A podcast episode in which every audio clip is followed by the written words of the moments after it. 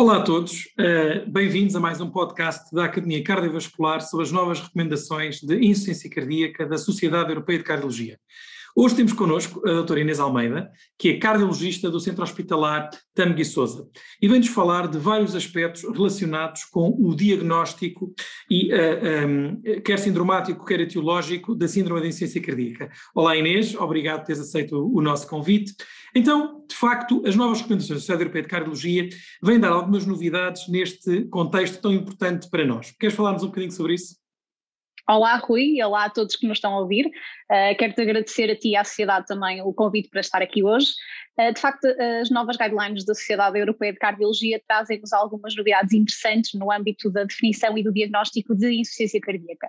Uh, no, na definição, de facto, não há grandes, não há grandes alterações. No fundo, uh, há uma síndrome clínica que se caracteriza pela presença de sintomas, por vezes acompanhada por sinais, e também alterações no ecocardiograma, alterações estruturais ou funcionais cardíacas que resultam em redução do débito cardíaco ou aumento das pressões de enchimento ventricular esquerdas, e, portanto, é sempre obrigatória esta associação entre a clínica e o eco.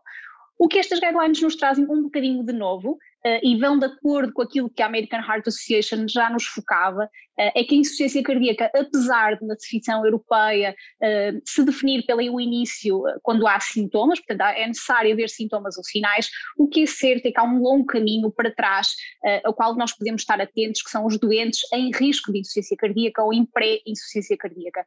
No fundo, a, a sociedade americana já tinha definido estes quatro estadios, que agora também são adotados pela sociedade europeia, portanto o estadio A de doentes em risco de desenvolver insuficiência cardíaca, doentes com fatores de risco, hipertensão, diabetes, história familiar, que são doentes que ainda não têm alterações estruturais nem sinais ou sintomas, mas são doentes nos quais nós podemos investir, porque o melhor controle dos fatores de risco vai reduzir o risco de insuficiência cardíaca. E depois um estadio B, que é o estadio de pré-insuficiência cardíaca, doentes já com alterações estruturais ou funcionais, mas ainda assintomáticos. E acho que é muito importante para a nossa plateia perceber que há aqui um caminho de prevenção do do desenvolvimento da insuficiência cardíaca. De facto, só podemos chamar insuficiência cardíaca quando temos sintomas, mas há um longo caminho para trás uh, nos quais podemos estar atentos, evitar a insuficiência cardíaca e diagnosticá-la precocemente. Muito bem. De facto, na realidade, esta ideia de que a prevenção da síndrome de insuficiência cardíaca é, é fundamental e que a própria Sociedade Europeia de Cardiologia já dá esse destaque um, à identificação de estádios, algo que já existia do, no American College e do American uhum. desde 2006 ou 2007, na realidade.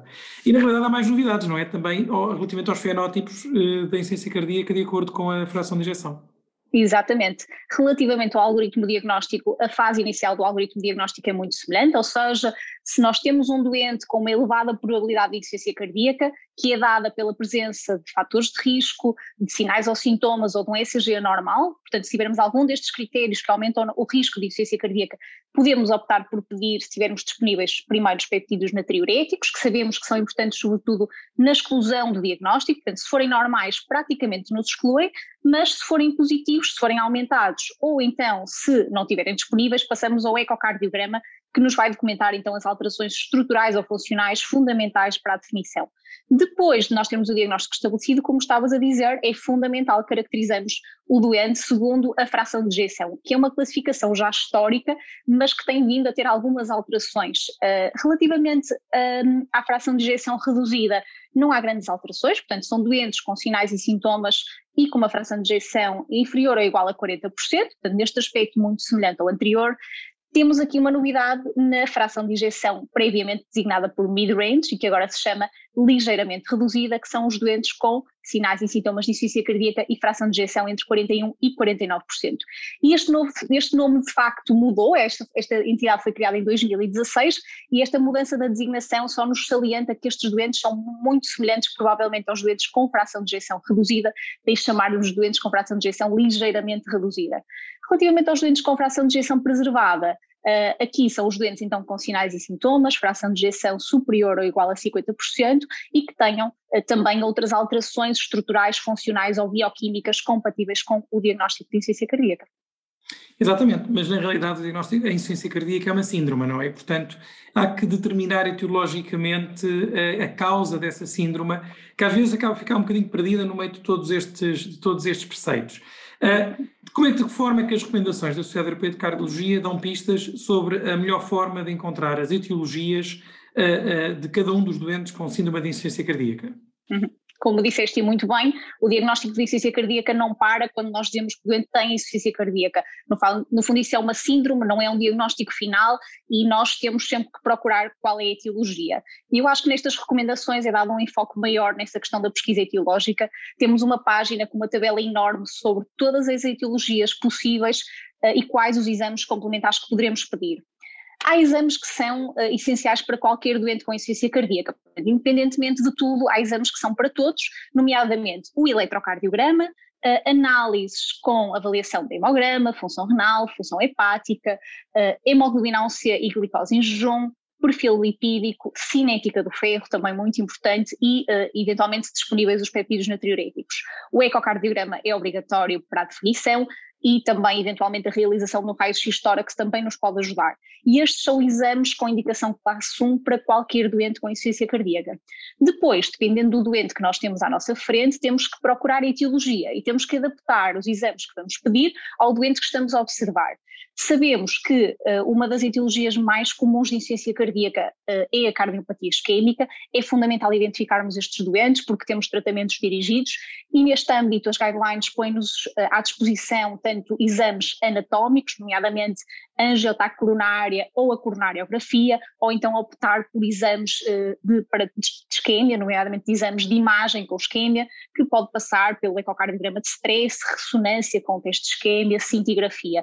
E pelo menos nos doentes com depressão da função ventricular esquerda, é fundamental nós excluirmos a cardiopatia isquémica.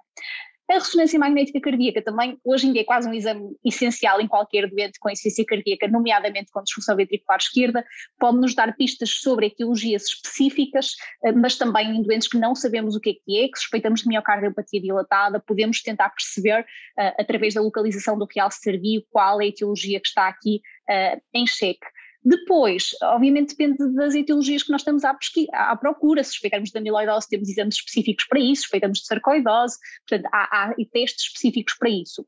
Depois, doentes com insuficiência cardíaca avançada, podemos utilizar uh, a prova de esforço cardiopulmonar, um, o cateterismo direito, portanto, depois há exames mais específicos, mas que usamos numa fase provavelmente mais tardia uh, na avaliação deste doente. Portanto, na verdade, bastantes novidades e talvez, como acabaste de salientar, uma melhor organização da forma como podemos aplicar não só o diagnóstico sindromático, mas também o diagnóstico etiológico aos nossos doentes com insuficiência cardíaca.